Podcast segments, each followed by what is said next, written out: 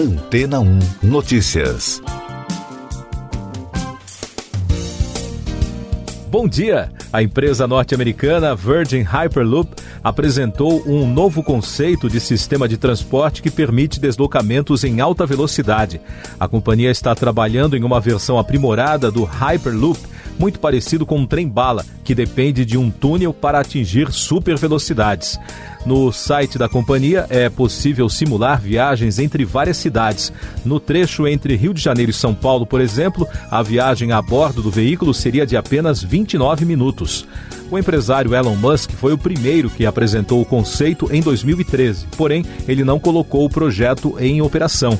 A Virgin Hyperloop foi criada em 2014 como Hyperloop Technologies, mas mudou para o nome atual em 2020 após receber os investimentos da empresa do bilionário Richard Branson, aquele mesmo que viajou ao espaço com um foguete de sua outra empresa. O trem da Virgin Hyperloop deverá atingir velocidade máxima de 1.078 km por hora por meio de cápsulas que se deslocam em túneis que funcionariam como vagões e seriam capazes de transportar cargas ou até 28 passageiros. Na apresentação realizada nesta semana, a companhia afirmou que as cápsulas têm melhorias aerodinâmicas que permitem superar os mil quilômetros por hora, graças a uma levitação magnética junto aos trilhos dos túneis em um ambiente de quase vácuo, em que a pressão do ar é muito baixa. Com isso, as cápsulas podem alcançar a velocidade máxima com menos resistência e baixo consumo de energia. De acordo com o projeto, as cápsulas não serão conectadas, elas se deslocarão em conjunto em uma espécie de comboio e ao longo do trajeto deverão se separar para outras pistas rumo aos seus destinos. Depois de testes sem seres humanos, a Virgin concluiu sua primeira experiência com passageiros em novembro de 2020. Até o momento, não há uma expectativa de quando a empresa realizará novos testes, mas tudo indica que o projeto logo será realidade. Isso porque o sistema também tem recebido investimentos da companhia SpaceX de Elon Musk. O sistema não é exclusividade da Virgin. Ele também é desenvolvido por empresas como a Hyperloop TT e a Transpod. E daqui a pouco você vai ouvir no podcast Antena 1 Notícias. Homem é morto pela polícia ao esfaquear pessoas em supermercado na Nova Zelândia. Rodrigo Pacheco e Febraban apoiam manifestos pela democracia. Empresários pedem a volta do horário de verão um homem esfaqueou uma pessoa dentro de um supermercado na cidade de Auckland, na Nova Zelândia, nesta sexta-feira. Segundo a mídia local, o ataque teria sido inspirado pelo grupo terrorista Estado Islâmico. O autor foi morto pela polícia. O presidente do Senado, Rodrigo Pacheco, apoiou o Manifesto dos Mineiros ao Povo Brasileiro, assinado por cerca de 300 cidadãos do Estado em defesa da democracia e da pacificação do país. O documento foi divulgado após outro comunicado divulgado nesta semana pela Federação das Indústrias do Estado de Minas Gerais, que criticou o Supremo Tribunal Federal. Em outro manifesto, a FEBRABAN, a Federação Brasileira de Bancos, reafirmou o apoio ao texto A Praça é dos Três Poderes, que defende a harmonia institucional. O documento com assinaturas de mais de 200 entidades tinha previsão para ser publicado na última terça-feira. A coordenação do manifesto estava a cargo da Fiesp, a Federação das Indústrias do Estado de São Paulo, mas a publicação foi adiada. Empresários brasileiros de 15 entidades ligadas ao setor de turismo e alimentação enviaram um pedido ao presidente da República, Jair Bolsonaro, pela volta do horário de verão. A carta enviada na última quinta-feira contou com a Associação Brasileira de Bares e Restaurantes, a Abrazel, e a União Nacional de Entidades do Comércio e Serviços, entre outras organizações. Essas e outras notícias você ouve aqui na Antena 1. Oferecimento Água Rocha Branca. Eu sou João Carlos Santana e você está ouvindo o podcast Antena ou Notícias. O Supremo Tribunal Federal adiou na quinta-feira, pela terceira sessão seguida, o julgamento do marco temporal das terras indígenas. Segundo o presidente Luiz Fux, a decisão tenta evitar o fracionamento do voto do relator ministro Edson Fachin. A sessão será retomada no dia 8 de setembro. A proposta determina que a demarcação só pode ocorrer se for comprovado que os índios estavam no espaço em disputa antes de 5 de outubro de 1988. O marco temporal é defendido por ruralistas e criticado pelas comunidades e entidades ligadas às causas indígenas. Na quinta-feira, o Procurador-Geral da República, Augusto Aras, apresentou manifestação contrária à proposta e emocionou os indígenas que estão em vigília em Brasília. Notícias da pandemia no Brasil: a Agência Nacional de Vigilância Sanitária suspendeu a autorização de importação e de uso em estudos contra a Covid-19 da proxalutamida. A agência também abriu uma investigação para apuração de possíveis infrações sanitárias sobre os documentos apresentados pelos importadores para que a agência autorizasse a importação irregular da droga. Pesquisadores do Instituto de Ciências Biomédicas da USP descobriram vários medicamentos com potencial de inativar o novo coronavírus. A descoberta ocorreu graças a um procedimento que selecionou mais de 11 mil medicamentos e identificou os sete com a maior capacidade de impedir a replicação do vírus. O estudo foi publicado no Journal of Biomolecular Structure and Dynamics. O Brasil registrou na quinta-feira 776 mortes por Covid-19 e soma agora 582.004 óbitos desde o início da crise.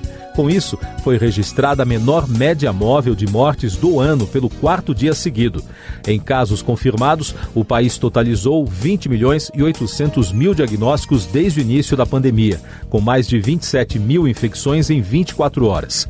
E o balanço da vacinação contra a doença aponta que a população que está totalmente imunizada contra a Covid está em 30,32%.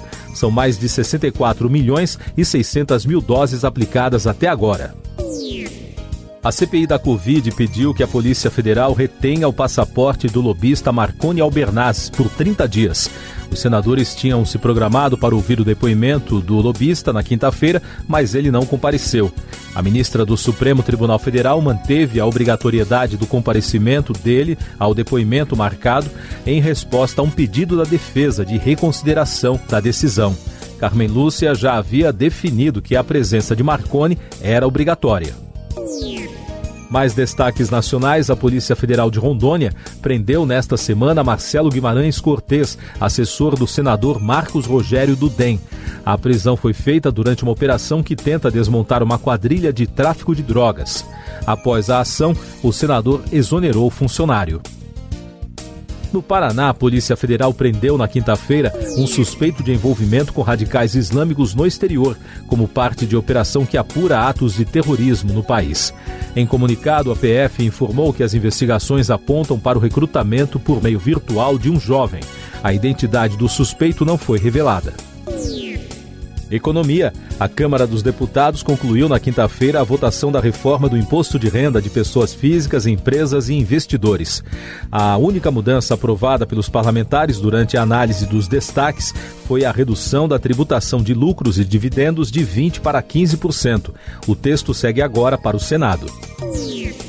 O Ibovespa reagiu e fechou a quinta-feira em forte queda de 2,28%, puxado pela aprovação da reforma do imposto de renda. É a maior perda em mais de um mês. Já o dólar encerrou a sessão com leve alta de 0,02%, praticamente estável, cotado a R$ 5,183. Meio ambiente. Subiu para 44 o número de mortos nos estados de New York, New Jersey e Pensilvânia devido à tempestade Ida nos Estados Unidos, que deixou um rastro de destruição no sul do país. Governadores dessas regiões decretaram estado de emergência por causa da tempestade, que já é considerada um dos piores eventos climáticos extremos no país nas últimas décadas. A porta-voz da Casa Branca, James Psaki, afirmou na quinta-feira que eventos climáticos extremos reforçam a necessidade de investimentos em infraestrutura, especialmente o plano Build Back Better do presidente Joe Biden para enfrentar mudanças do clima.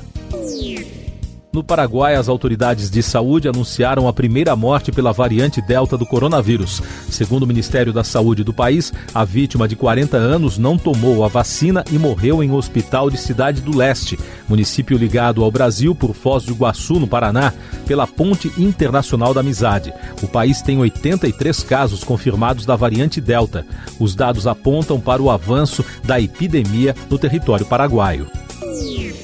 Tecnologia. A Administração Federal de Aviação dos Estados Unidos informou que a Virgin Galactic não poderá realizar novos voos espaciais enquanto investiga o motivo da nave da empresa ter feito um desvio no trajeto planejado no dia 11 de julho. A decisão foi tomada depois de uma reportagem da revista The New Yorker. Destaque da música. O grupo sueco ABBA anunciou o lançamento de um disco novo 40 anos depois do último trabalho e um show com performances holográficas. Com canções gravadas em Estocolmo, o álbum Voyage será lançado no dia 5 de novembro. O show com as imagens digitais será realizado em 27 de maio de 2022 no ABBA Arena em Londres. Último destaque do podcast Antena Notícias, edição desta sexta-feira, 3 de setembro. O primeiro-ministro do Japão, Yoshihide Suga, desistiu de concorrer à reeleição e afirmou que deixará o cargo após um ano de mandato. Ele anunciou a decisão durante reunião de emergência de líderes do Partido Liberal Democrático, segundo informou Toshihiro Nikai, secretário-geral do partido. Siga nossos podcasts em antena1.com.br. Este foi o resumo das notícias que foram ao ar hoje na Antena 1.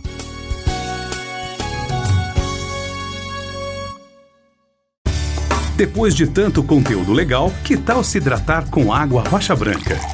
O consumo regular de água durante o dia traz benefícios para a saúde, como, por exemplo, manter a pele bonita e hidratada. Rocha Branca, da fonte direto para sua casa.